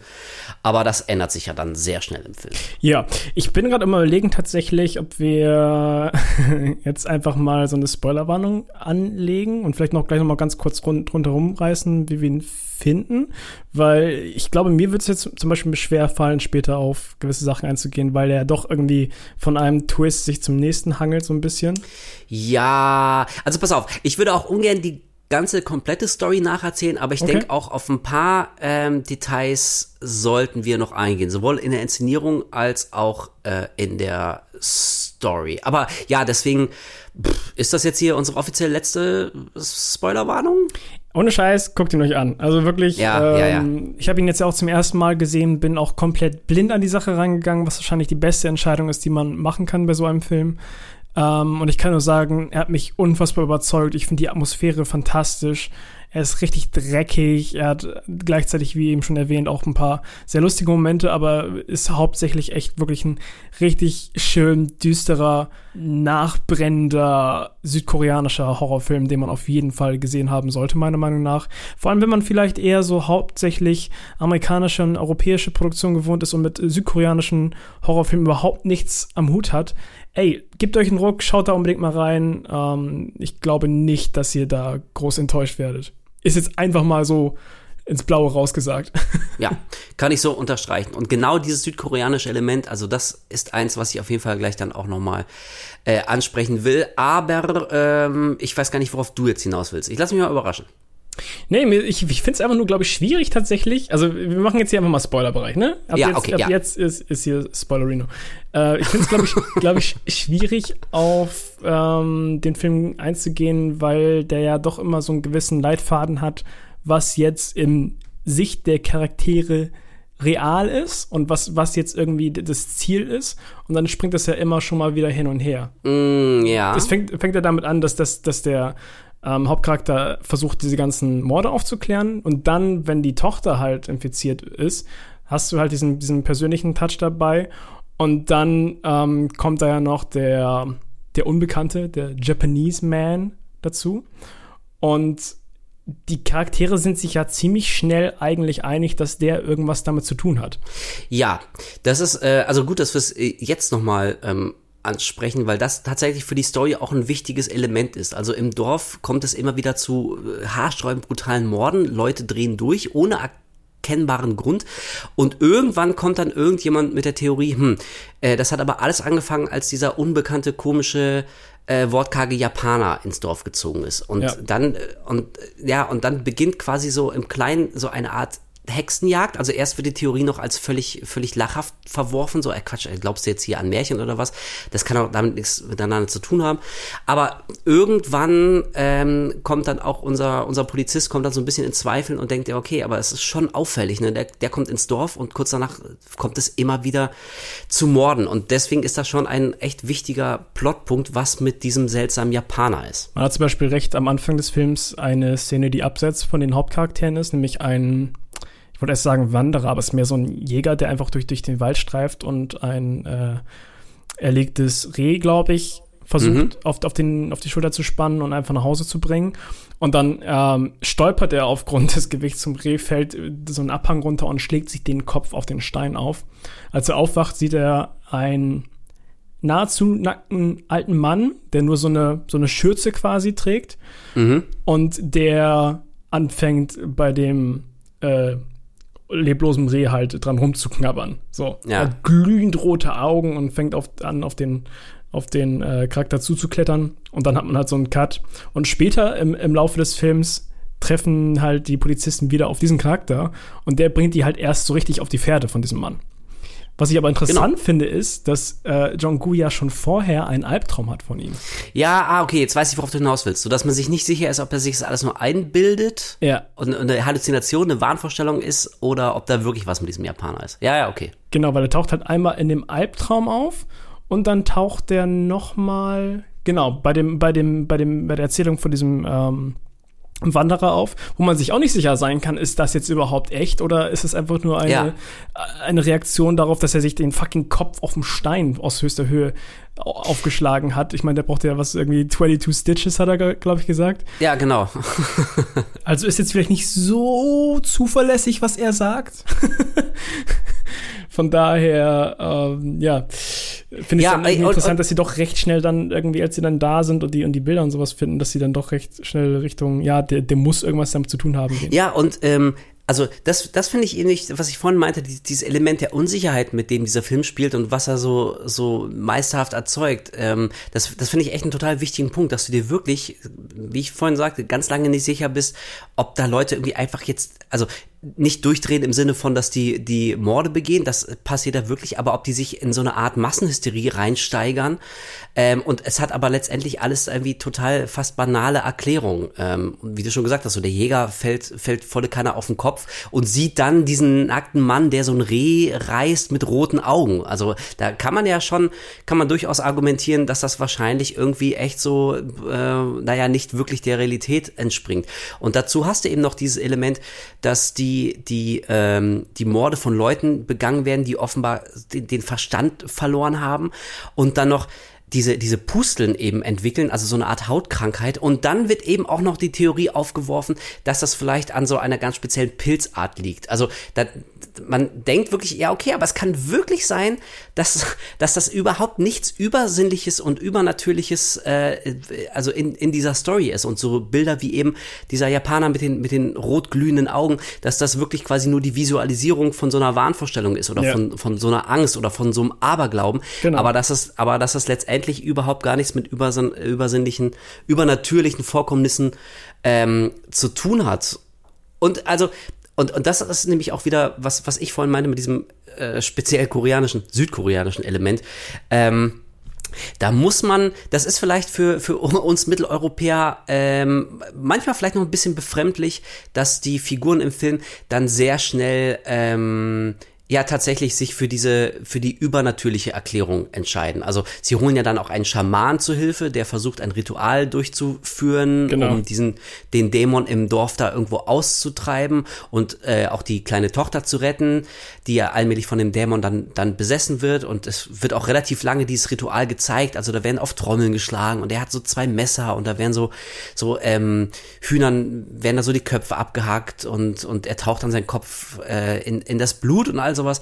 Also das, das sind so Sachen, ähm, das da kann man als, als rationaler Mensch denkt man sich, hm, okay, aber ihr seid erwachsene Leute, ihr glaubt doch nicht wirklich, dass da ein Dämon ja, irgendwo im, da, im Dorf ist, ne? Da finde ich das super interessant. Bei mir selbst habe ich es ja beobachtet. Ich habe den Film geguckt und dann ist dieser Schamane aufgetaucht und mein erster Gedanke war, das ist bestimmt so ein Con-Artist, der einfach nur Leuten, abergläubischen Leuten halt das Geld aus mhm. der Tasche zieht. Das war mein erster Gedanke. Da habe ich mich halt so ertappt, wo ich dachte, okay, mein, mein Kopf hat in dem Moment nicht mal daran gedacht, dass sein Ritual und das, was er irgendwie verfolgt, dass das tatsächlich Hand und Fuß hat innerhalb dieser Welt. Mein, mein, ah, erster, okay, Gedanke, ja, mein erster Gedanke war wirklich instant, okay, ja. das ist die alte, alte Frau in der Familie möchte, dass dieser Schamane gerufen wird, weil sie ist wahrscheinlich abergläubisch und denkt an Geister und so weiter und so fort.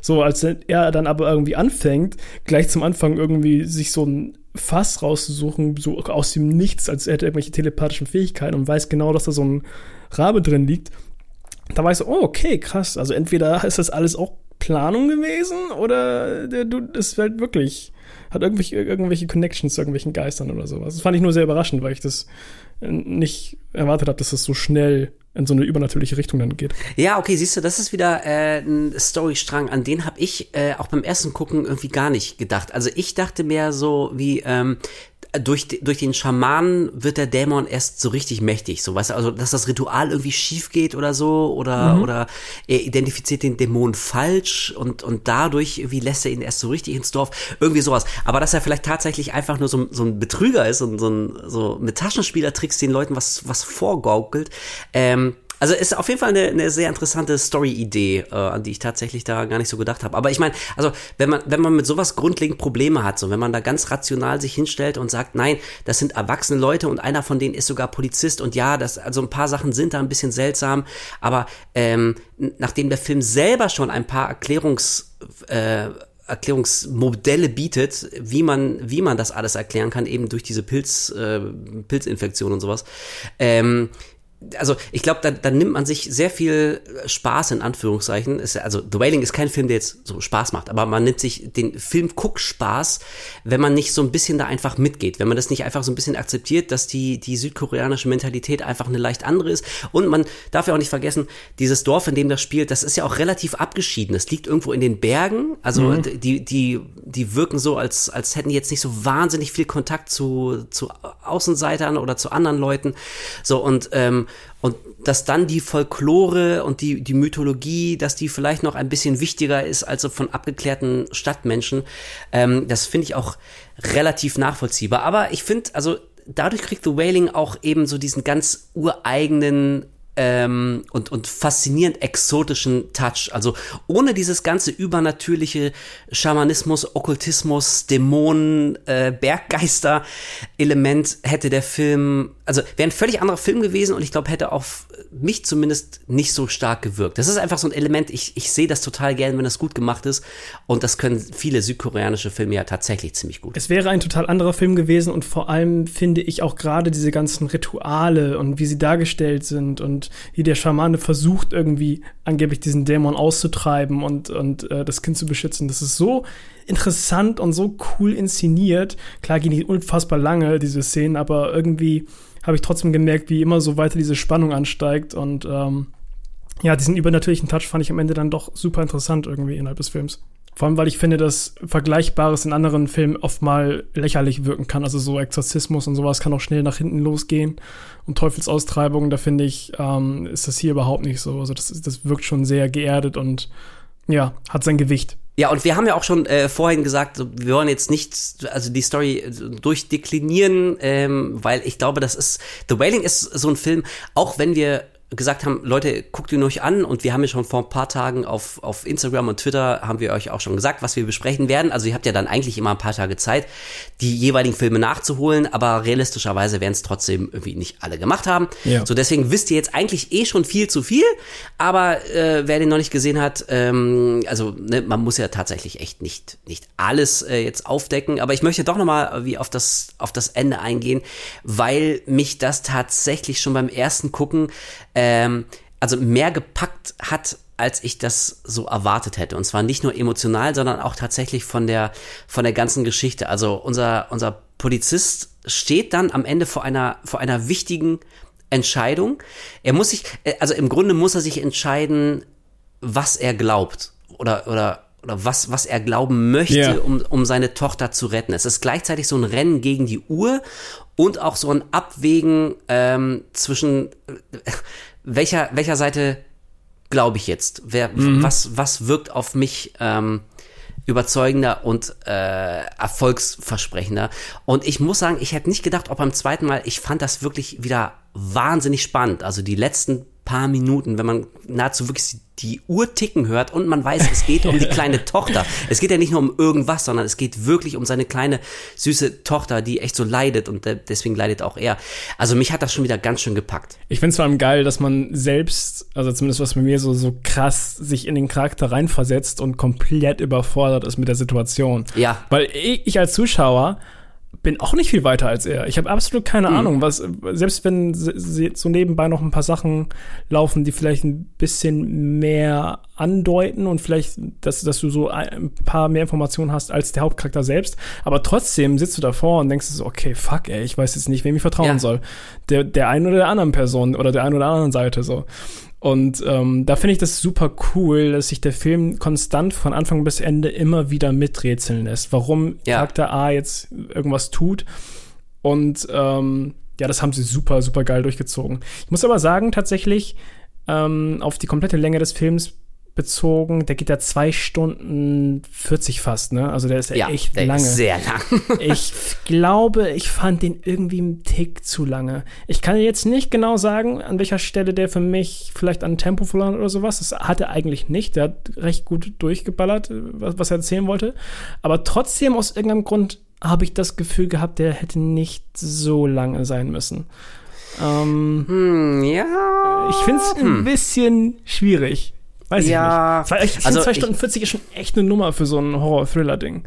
Also ich würde auch nicht so weit gehen zu sagen, dass der absolut jede Sekunde unbedingt gebraucht hat. Aber ähnlich wie du, mir würde jetzt spontan auch keine, keine Einzelszene oder keine Sequenz einfallen, die ich einfach so rausnehmen würde. Ja. Ähm, weil, also der Film wirkt schon wie so eine Art Puzzle, was sich so allmählich zusammensetzt und vor allem auch wie, wie so eine, wie so ein Drama oder wie so eine Tragödie. Und manchmal brauchen die auch Zeit um sich aufzubauen und auch so vermeintlich unwichtige Szenen, aber wie du es auch am Anfang schon gesagt hast, ähm, wie Jong-gu äh, mit, mit, mit der Prostituierten da im Auto da rumbumst und auf einmal, auf einmal klopft, klopft die Tochter so an die Scheibe und dann gibt's noch so ein Gespräch zwischen, zwischen ihm und seiner Tochter und er fragt sie so, äh, okay, was hast du alles gesehen? Und sie sagt, ja, ja, keine Angst, ich verrat's keinem und er sagt, oh scheiße, okay, hast, hast du alles gesehen. Habe ich eh schon mal gesehen, so. Ja, genau, ja, war ja nicht das erste Mal. Und also, das ist nichts, was irgendwie noch wirklich wichtig für die Story wird. Das wird jetzt auch nicht nochmal aufgegriffen. Zwischendurch könnte man denken, okay, ähm, und das treibt so ein Keil zwischen Jong-gu und seine Frau, weil die ihn zwischendurch auch mal so,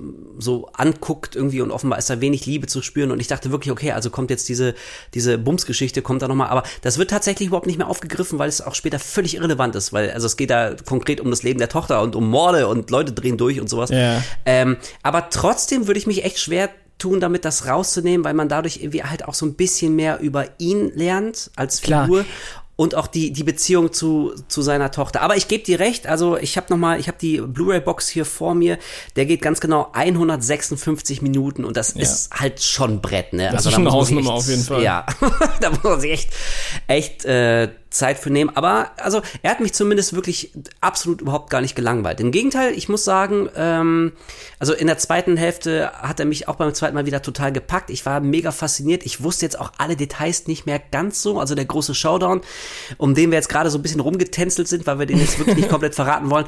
Äh, aber der hat mich dann auch echt wieder wieder gepackt und ich habe völlig vergessen, wie das tatsächlich endet. Und also wo wir schon von Enden reden. Ähm, ich habe es am Anfang schon schon angerissen, aber äh, also das ist jetzt wirklich kein gute Laune Film. So der der der nimmt das schon wirklich sehr ernst. Der ist sehr düster und zieht das auch in einer großen Konsequenz durch. Und äh, also emotional fand ich den dann auch schon. Also es war so ein so ein Ding. Der ist aus und danach muss man erstmal so durchatmen und hat Bock mal irgendwie eine Runde um Block zu gehen und sich ein bisschen die Sonne ins Gesicht scheinen zu lassen und dann zu realisieren, okay, aber es ist nicht alles so scheiße, wie, wie jetzt gerade so mein Gefühl ist, weil der schon relativ derbe ist. Ja, das finde ich aber auch irgendwie ganz geil. Und ich habe irgendwie das Gefühl gehabt, so ab der Hälfte des Films hätte mich es fast verwundert, wenn das ein Happy End gewesen Ja. wäre. also ich habe das Gefühl, so, der Film ebnet einem schon diesen, diesen Weg ab Mitte. Du, du weißt, irgendwie kann das hier nicht alles rund enden. Das wird, glaube ich, ganz schön unangenehm für die ähm, Charakter, die da, die da, da drin spielen. Und Ey, ähm, es, es hat auf jeden Fall einen Impact. Ich finde es teilweise echt heutzutage manchmal so geil, wenn Filme einfach auf einer bitteren Note enden, aber die auch verdient ist. Weißt du, nicht einfach irgendwie ku- in kurz vorher noch irgendwas reingeschmissen, sondern bei dem Film zum Beispiel habe ich das Gefühl gehabt, so, okay, die- dieses Ende hast du dir verdient und da, darauf hat der Film halt irgendwie abgezielt, so von Anfang. Weißt du, woran ich mich ab und zu ein bisschen erinnert äh, gefühlt habe? An Hereditary. Ja. Also natürlich erwähnt, ne, andere Story und sowas, so völlig klar, müssen wir nicht drüber reden.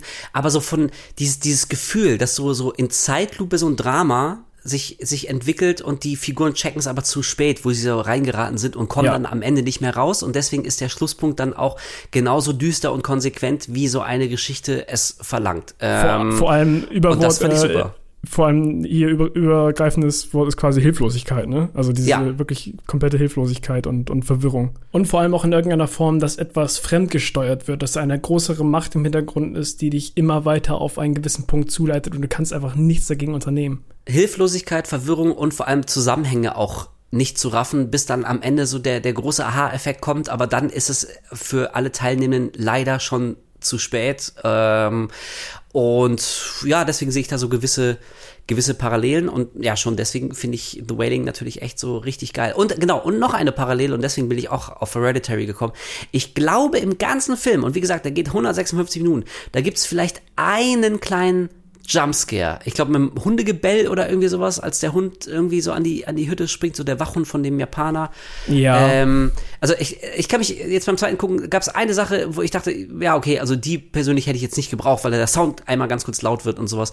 Aber ansonsten, ähm, die, die Schrecken, die da zu sehen sind, die ergeben sich alle organisch aus der Story. Ähm, es springt dir nicht permanent was ins Gesicht. Es, es Ey, schreit dir niemand die ganze Zeit in die Fresse. Es der ist so wirkt schön. einfach nur. Ja, genau, das fand ich auch wieder. Es, es ist so schön, wenn sich ein Film mal Zeit für seine eigene Geschichte nimmt, Zeit nimmt für die Inszenierung und einfach darauf vertraut, dass alles, was er mir zeigt, dass das schon unheimlich und verstörend genug ist, ohne dass ich permanent so wachgerüttelt werden muss von so lauten fucking Jumpscares. Und ähm, schon deswegen finde ich die gesamte Machart von The Wailing, finde ich so wahnsinnig erfrischend und so wohltuend. Und es war auch beim zweiten Gucken wieder ein einziger Genuss, wenn man eben auf diese düsteren ja, Horrordramen, möchte ich es nennen, steht.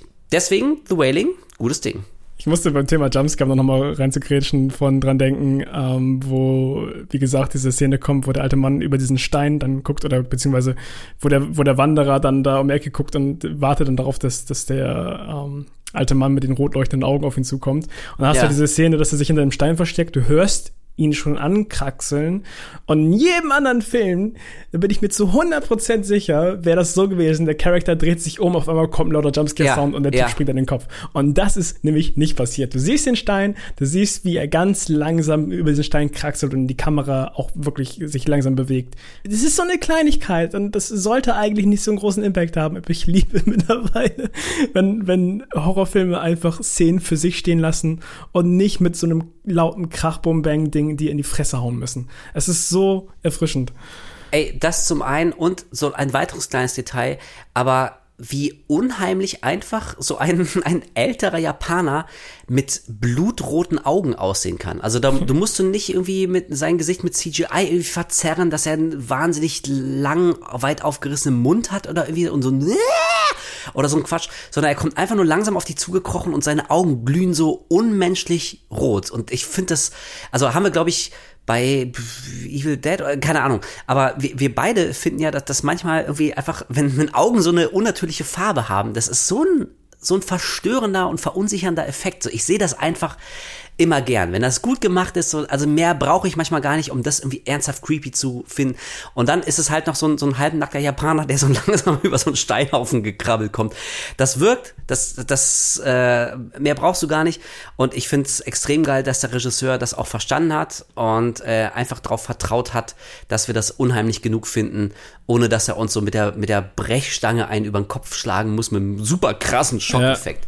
Nein, äh, echt, also alles richtig, richtig gut. Kann ich, also The Wailing ist wie echt so ein Ding, ähm, ja, also ich, ich sag mal so unter, unter so Horror-Mega-Fans, unter Experten, hat er sich, glaube ich, auch schon einen Namen gemacht. Eine Menge Leute haben den gesehen, aber so ganz den, den Massenmarkt hat er sich noch nicht erschlossen. Wird er wahrscheinlich auch nicht. Ich finde aber trotzdem, dass mehr Leute diesen Film sehen sollten. Wenn man, Definitiv, aber das ja. muss man aber auch mal fairerweise dazu sagen, ne? Man muss sich da aber wirklich Zeit für nehmen. Wie gesagt, also, Mhm. ne, also 156 Minuten geht der so, das ist schon echt eine Hausnummer, den guckt man nicht mal so eben zwischendurch. Und das ist jetzt auch kein Partyfilm. Also wenn man drei, vier Leute da Nein. hat und man hat Bock auf einen Horrorfilm, dann ähm, wirklich lieber was anderes gucken und dann für sich alleine oder vielleicht zu zweit The Wailing und Leute müssen sich auch echt drauf einlassen, nicht die ganze Zeit labern. Ähm, und dann entwickelt dieser Film einen dunklen Sog, der extrem befriedigend ist äh, und einfach nur Spaß macht. Es ist die Definition eines Slow Burns eigentlich. Also er ist, er ist sehr langsam und lässt sich halt auch die Zeit und hat kaum irgendwie actionartige Sequenzen. Theoretisch gibt es eigentlich nur eine Sequenz, die vielleicht ein bisschen, bisschen mehr Action beinhaltet, aber ansonsten ist es halt wirklich so ein richtiger Slowburn, der sich halt seine Zeiten lässt. Also, Was ich geil finde. Ich, so rundherum sowieso, ich finde den Film richtig, richtig gut. Hat mir mega Spaß gemacht und vor allem habe ich jetzt direkt wieder Bock bekommen, mehr in diese Richtung wieder zu gucken. Ist schon lange her, dass ich so einen, so einen südkoreanischen Film geguckt habe. Und jetzt zum Beispiel ähm, habe ich auch gerade wieder Bock bekommen, äh, The Sadness nachzuholen. Den, der steht ja schon seit Ewigkeiten auf meiner Liste. Da habe ich ja auch ein, einiges von gehört, von irgendwie brutalster Film der letzten Jahre bis zu whatever. Ähm, Ja, da hattest ja. du ja schon mich, mich so ein bisschen gedämpft, aber ich bin gespannt. Ja, ja, ja, ja. Ich weiß, Also, dass, ich weiß, dass das, das Schreck mir den, glaube ich, auch nochmal empfohlen hatte, als, als wir über Terrifier gesprochen hatten und gerade irgendwie über, über überschützte Gewalt und sowas. Aber keine Ahnung, der ist mir äh, tatsächlich dann vorhin erst wieder in Gedächtnis gekommen und der ist ja auch bei Prime. Deswegen, ich glaube, heute Abend gucke ich mir mal The Sadness an. Ja, ja, ja, ja. Also bin ich sehr gespannt. Ich habe den ja schon gesehen und äh, in irgendeiner Folge, glaube ich, habe ich auch mal kurz was dazu gesagt. Äh, ist aber auf jeden Fall zumindest ein Film, ja, kann man drüber nachdenken, ob man da mal irgendwann eine Folge zu nachschießt. Und ich meine, also wenn wir schon bei südkoreanischen ähm, äh, Horrorwerken sind, Gut, dann haben wir natürlich auch so den, den King in the Jungle, äh, Train to Busan, den du ja noch gar nicht gesehen hast, was äh, auch total geil ist. Also Ja. ich meine, ne, das wäre dann für dich das erste Mal und wir haben uns ganz kurz vor dem Podcast im Vorgespräch äh, darüber auch unterhalten und ich habe da auch erwähnt, dass ich auch mega Bock habe, den nochmal zu gucken.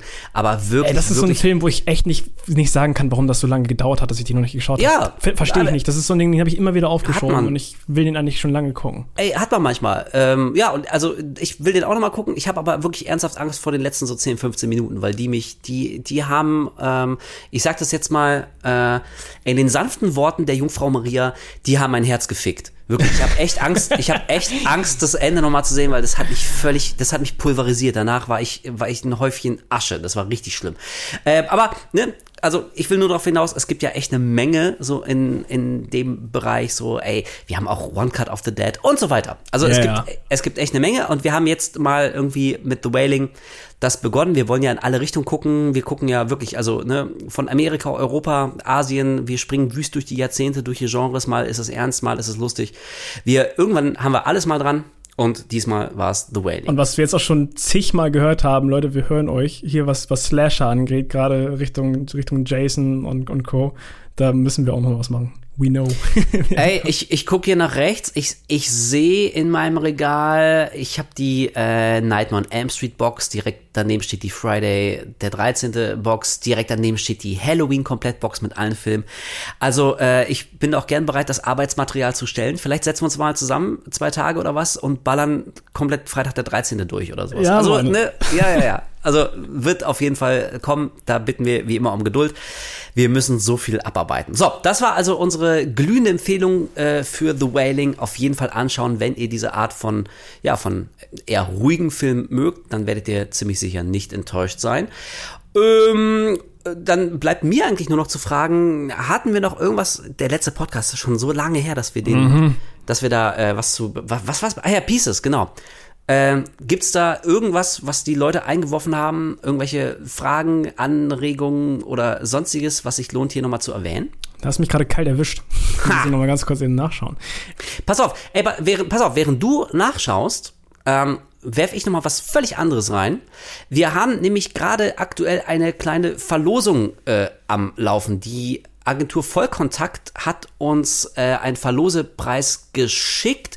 Es ist, wer Bock drauf hat, es ist Scream 6.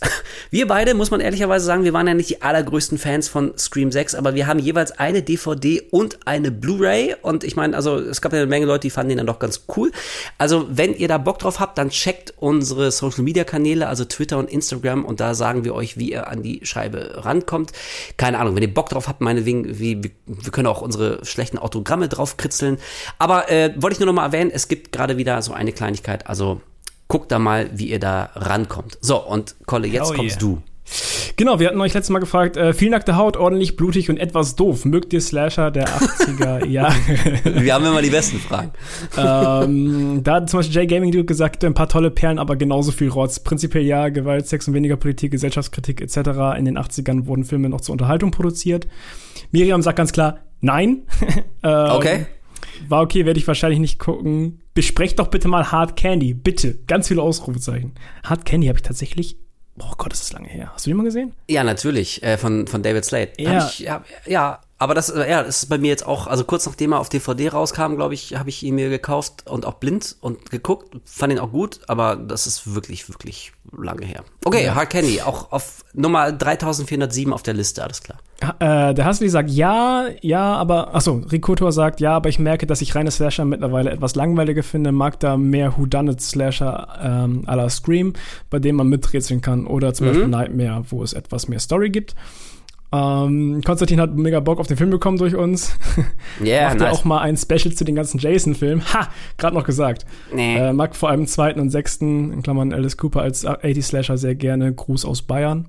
Grüße zurück aus Hamburg. Danke, ja. Äh, Finde es schön, dass ihr aktuell so unterschiedliche Filme besprecht. Die 80er hatten viel im Bereich Trash zu bieten. Die Videonasties sprechen für sich gerne mehr davon. Danke für eure Arbeit. Und Andreas hat noch geschrieben, nicht so meins. Nicht, ja, das aber ist auch ungefähr das, was wir erwartet hatten. Also, ne, ich mein, Slasher ist halt, die einen feiern total ab und die anderen können damit überhaupt nichts anfangen. Und man muss auch, äh, also ehrlicherweise muss man auch sagen, es gab auch wirklich eine Menge Rotz, ne? Es ist jetzt Ja. wirklich nicht alles Gold gewesen. Und manchmal, ähm, ja, dieses, ach, Gesellschaftskritik und da soll irgendwie was angeprangert werden. Also manchmal liest man so äh, mit dem Abstand der Jahrzehnte auch ein bisschen mehr in so Filme, weil man irgendwie clever Klar. klingen will. So, also die wurden oftmals echt produziert, weil irgendjemand damit einen schnellen Dollar machen wollte. Das ist nicht irgendwie immer alles so die ganz große Filmkunst gewesen. Aber genau deswegen, so manchmal tut das ja irgendwie auch echt ähm, total gut. Ja, dann haben wir ein Eine, schönes ein, eine Frage ging noch in deine Richtung. Von, Oh nein. Äh, AKJ. Eigentlich immer sehenswert. Leider ist die deutsche Version bei den meisten immer etwas storyarmer. Äh, Ed, Ed Wolf, wie sieht es hier aus? Deutsche Version oder lieber beim Stammimport vorbeischauen? Wie, wovon jetzt? ich glaube allgemein so Slasher der 80er Jahre, I guess. Ach so, der oder oder Pieces oder was? Wahrscheinlich im Falle von Pieces und also halt die, die Video-Nasty-Geschichten. Ich weiß gar nicht, ist die deutsche Version? Ich weiß ehrlich gesagt, ich weiß anders? gar nicht, ob's ich weiß ehrlich gesagt gar nicht, ob es da eine deutsche DVD-Auswertung oder Blu-ray, ich sage immer auch noch DVD, äh, von Pieces gibt. Also da müsste ich tatsächlich äh, mal selber nochmal noch mal recherchieren. aber so, aber äh, also äh, ich kann mir nicht vorstellen, ich meine, der Film ist halt irgendwie brutal, aber so mittlerweile jetzt auch nicht mehr krasser als, als eine Million andere äh, ähm, Filme da draußen. Deswegen glaube ich nicht, dass es sonderlich schwierig ist, da an eine ungekürzte Fassung zu kommen. Ich glaube halt, wie gesagt, ich, ich bin mir nicht ganz sicher, ob es eine deutsche Auswertung da gibt. Also vielleicht sollte man dann direkt Gibt beim es- Importeur. Gibt es tatsächlich. Also Gibt's? Ähm, ich kann jetzt zumindest nur von, von einem aus meiner Community sprechen. Grüße an den guten Aragon. Ah, okay. äh, der hat nämlich mir geschrieben, ich habe den Film auf Deutsch gesehen und die Synchro ist komplett off, die meiste Zeit total lustlos und dann auf einmal komplettes Overacting. Ähm, okay, ja. Also ich, wir, wir sind ja beide so Leute, wir gucken ja prinzipiell sowieso alles im O-Ton. Also ich habe zum Beispiel jetzt gerade The Wailing, ich habe den natürlich auch noch mal im Originalton mit Untertiteln geguckt. Ja, ich also das ist für mich ist für gar keine gar keine Frage. Und ich meine, so manchmal gerade in den 80ern, da gab es ja absolute Synchro-Meisterwerke, so zu Zeiten von, weiß nicht, so die zwei Monty Python und die Bud Spencer und Hans Hill Filme, das war so die absolute Hochzeit der deutschen Synchro. So teilweise sind die deutschen beknackten Synchros noch viel lustiger als das Original und machen Filme dadurch noch besser. Ich kann an dieser Stelle wirklich nur die Serie Die 2 empfehlen. Ähm, also die deutsche Synchro von Die 2 ist so eine, so eine Krimiserie aus den 70ern, glaube ich. Du brüllst dich weg, Alter. Ein Karlauer nach dem anderen, der im Original überhaupt nicht vorkam. Wirklich so richtig geil. Ähm, aber also im Zweifelsfalle doch tatsächlich dann eher äh, im O-Ton. Deswegen würde ich im Falle von Pieces, ich würde mir dann direkt äh, einfach die, die Originalfassung holen mit, weiß ich, italienischem und, und englischem Soundtrack, vermute ich. Also Sprachausgabe ähm, braucht man vielleicht nicht unbedingt auf Deutsch. ja. Ja, das war's. Cool. Wir sind durch. Haben wir äh, The Wailing besprochen. Richtig cool. Äh, wir hoffen, wie immer, ihr hattet Spaß. Wir freuen uns auch wie immer über Feedback. Und wenn ihr auch diesmal die Frage beantwortet, die ihr hier irgendwo auf Spotify äh, lesen könnt, freuen wir uns immer. Und natürlich auch, ja, wenn ihr uns äh, einen Gruß auf Twitter oder Instagram da lasst, da heißen wir der Horror Podcast. Äh, da gucken wir natürlich auch regelmäßig rein. Yes. Ja, und jetzt bleibt uns noch, jetzt äh, haben wir alle zwei Wochen Zeit bis zum nächsten Cast. Das heißt, wir gucken jetzt wie schön Filme, holen einiges nach. Und was es dann beim nächsten Mal gibt, äh, ja, kriegt ihr mit auf Instagram eben, wie gesagt, oder auf Twitter. Wissen wir jetzt ehrlich gesagt auch noch nicht, freuen uns Nö. aber nach wie vor über Themenvorschläge. Geil, machen wir so. Voll Bock. Super cool. Alles klar, dann vielen Dank. Es hat wieder eine Menge Spaß gemacht. Guckt The Wailing ähm, und dann hören wir uns in zwei Wochen wieder. Bis dahin, haut rein und Tschüssikowski. Tschüss. Alter. Du hast irgendwann mal gesagt, ich, meine Schreie werden immer merkwürdiger. Ich muss, ich muss jetzt abliefern. Stimmt, ja. Aber den, ich möchte, dass er auch drin bleibt. Du hast irgendwann mal gesagt so, Alter, jedes Mal machst du immer irgendwelches komisches Geräusch am Ende. Ey, ich will irgendwann nach zehn Jahren Horror, will ich so eine, so eine Mega-Compilation, viereinhalb Stunden, so deine, deine seltsamsten Affenmenschenschreie, die immer weiter abdrehen. Äh, ich, ich stopp mal die Aufnahme, was? Ja, ja, ja. Alle meine Filme sind anti-irgendwas. Rob Zombie.